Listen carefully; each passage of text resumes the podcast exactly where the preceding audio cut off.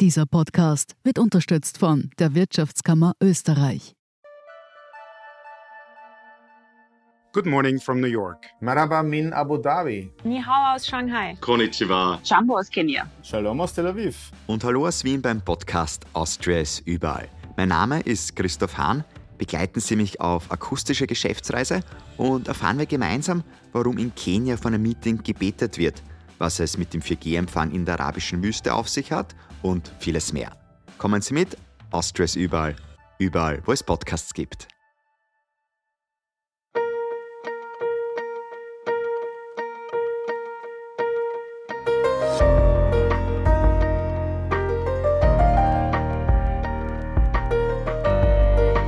Der Standard zum Hören. Unsere spannendsten Lesestücke, vorgelesen von Andrea Tanzer. Heute Die Sehnsucht nach dem Nichts von Susanne Donner. Als elfjähriges Mädchen reiste Mido Kawamura nach Japan und betrat zum ersten Mal einen Zen-Garten. Diese Harmonie brachte mich wie von selbst in die Ruhe. Ich verspürte gar keine Lust mehr auf Aufregung, erinnert sie sich. Seit damals fühlt sich Kawamura zur Zen-Tradition hingezogen. Mittlerweile, vier Jahrzehnte später, leitet die Halbjapanerin selbst Meditationen an und hat ein Studium des Buddhismus in Hamburg aufgenommen. Ihre innere Heimat ist ein besonderer geistiger Zustand geworden, in den sie während ihrer Meditationen gelangt. Eine gefüllte Leere oder besser eine Weite, in der es keinen Impuls gibt, etwas zu denken oder zu tun, einen Ort, an dem ich mich verbunden mit allem fühle. Dieser Zustand wird als Einssein in der buddhistischen Lehre beschrieben. Für den äußeren Betrachter scheint in diesem Moment rein gar nichts zu passieren. Sie sitzt im Lotussitz, ganz still und sehr lange, die Augen geschlossen. Ihr Körper ist ganz weich, sagt sie. Die Neurowissenschaftlerin und wissenschaftliche Leiterin der Forschungsgruppe Soziale Neurowissenschaften der Max-Planck-Gesellschaft in Berlin, Tania Singer, hat sich wissenschaftlich mit der Frage befasst, was beim Meditieren im Kopf passiert. Das kommt ganz auf die Art der Meditation an, sagt Singer. 2008 stieß sie das Ressource-Projekt an. Kein anderes Forschungsprojekt hat verschiedene Meditationsformen an so vielen Personen, in Summe 300, untersucht. Ein Grundprinzip von Meditationen veranschaulicht der sogenannte Bodyscan. Dabei durchwandert man den Körper und versucht Körperstellen immer feiner zu spüren, ohne die Eindrücke zu bewerten. Es ist eine Methode, die den Geist dazu bringt, sich ganz auf den jetzigen Moment und den eigenen Körper zu fokussieren sich nicht ablenken zu lassen, sich ganz auf eine geistige Übung im Hier und Jetzt einzulassen und das mit Freude zu tun, ist allen Meditationsformen gemeinsam. Die geistige Übung kann aber je nach Meditationsform variieren. In einer Mitgefühlsmeditation etwa wünscht man verschiedenen Menschen im Geiste Glück, Gesundheit und andere positive Dinge, und zwar sogar auch Personen, die man nicht ausstehen kann. Diese Meditationsform öffnet das Herz. Wissenschaftlich konnten wir mit Hilfe von standardisierten Befragungen und Hirnscans nach dreimonatiger intensiver Praxis nachweisen, das Mitgefühl, der Altruismus und das Gefühl, sich mit anderen verbunden zu fühlen, nimmt zu, schildert Singer. Die Effekte sind folglich sehr spezifisch für die praktizierte Meditation. Es ist wie beim Sport. Wenn wir gezielt den Rücken trainieren, passiert nicht automatisch etwas in den Beinen. Eine Meditation für alle gibt es nicht betont auch Ruth Gizewski, Neuroradiologin an der Medizinischen Universität Innsbruck.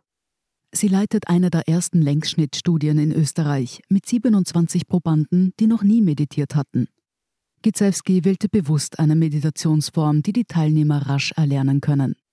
Die Meditierenden konzentrieren sich über sieben Wochen für je 15 Minuten täglich ganz auf ihren Atem. Wir waren erstaunt, dass man in dieser kurzen Zeit doch Veränderungen sieht, sagt Gizewski. Der Energieumsatz im Gehirn stellt sich um. In den Basalganglien, die im Hirninneren liegen, nimmt er zu.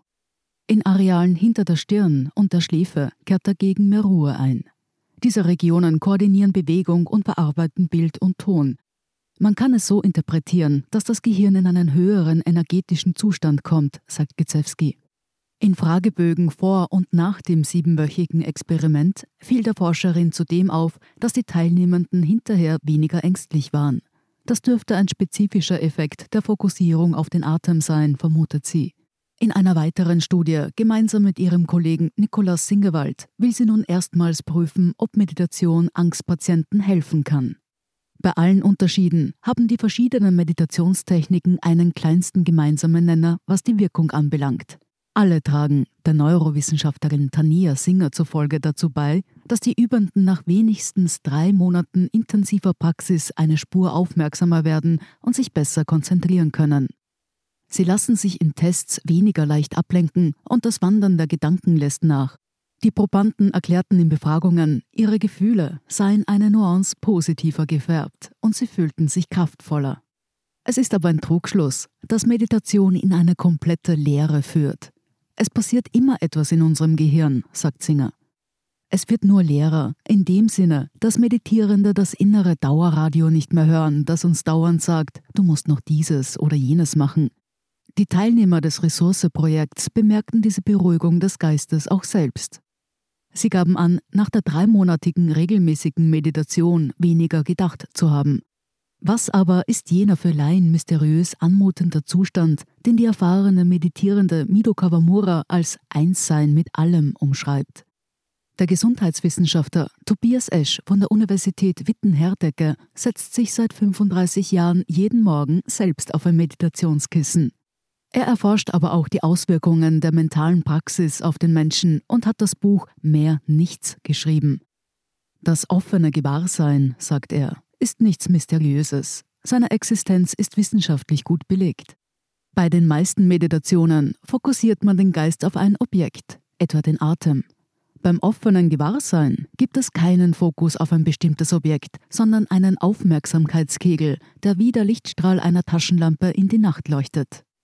Dieser Aufmerksamkeitskegel kann sich ganz weit öffnen, sodass wir alles um und in uns wahrnehmen, ohne es zu bewerten oder Gedankenketten aufkommen zu lassen, erklärt Esch. Diesen Zustand nennt die buddhistische Lehre Einssein. Im Hirnscanner erkennen wir ihn daran, dass vor allem Areale außen auf dem Kortex zum Scheitel und zur Stirn hin aktiviert sind. Viele erwarten allerdings einen Rieseneffekt, wenn sie einmal meditieren, weiß Singer. Aber wenn man ein, zwei Tage lang einen Kurs besucht, passiert erst einmal wenig. Die Kunst liegt darin, wie bei allem, was wir neu lernen, in der Dauer des Übens und in der Wiederholung. Der Weg zu dem, was Laien nichts im Kopf nennen, ist folglich das eigentliche Abenteuer. Wenn Meditierende das erste Mal in einen Moment geistiger Stille eintauchen, fühlen sie sich regelrecht euphorisch, erzählt Kawamura. Das ist Anfängerglück. Später sah das Eintauchen in den mentalen Zustand ruhiger und nicht mehr so überschwänglich, aber umso tiefer. Sie hörten Die Sehnsucht nach dem Nichts von Susanne Donner. Ich bin Andrea Tanzer. Das ist der Standard zum Hören. Um keine Folge zu verpassen, abonnieren Sie uns bei Apple Podcasts oder Spotify. Und wenn Ihnen unsere Lesestücke gefallen, freuen wir uns über eine 5-Sterne-Bewertung. Bis zum nächsten Mal.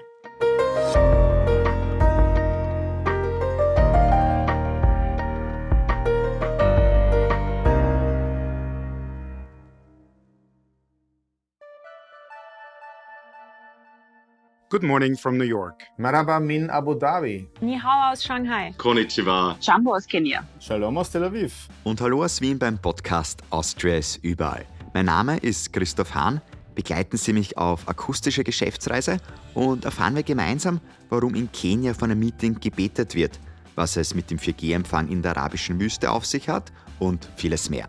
Kommen Sie mit, Austrias überall, überall, wo es Podcasts gibt.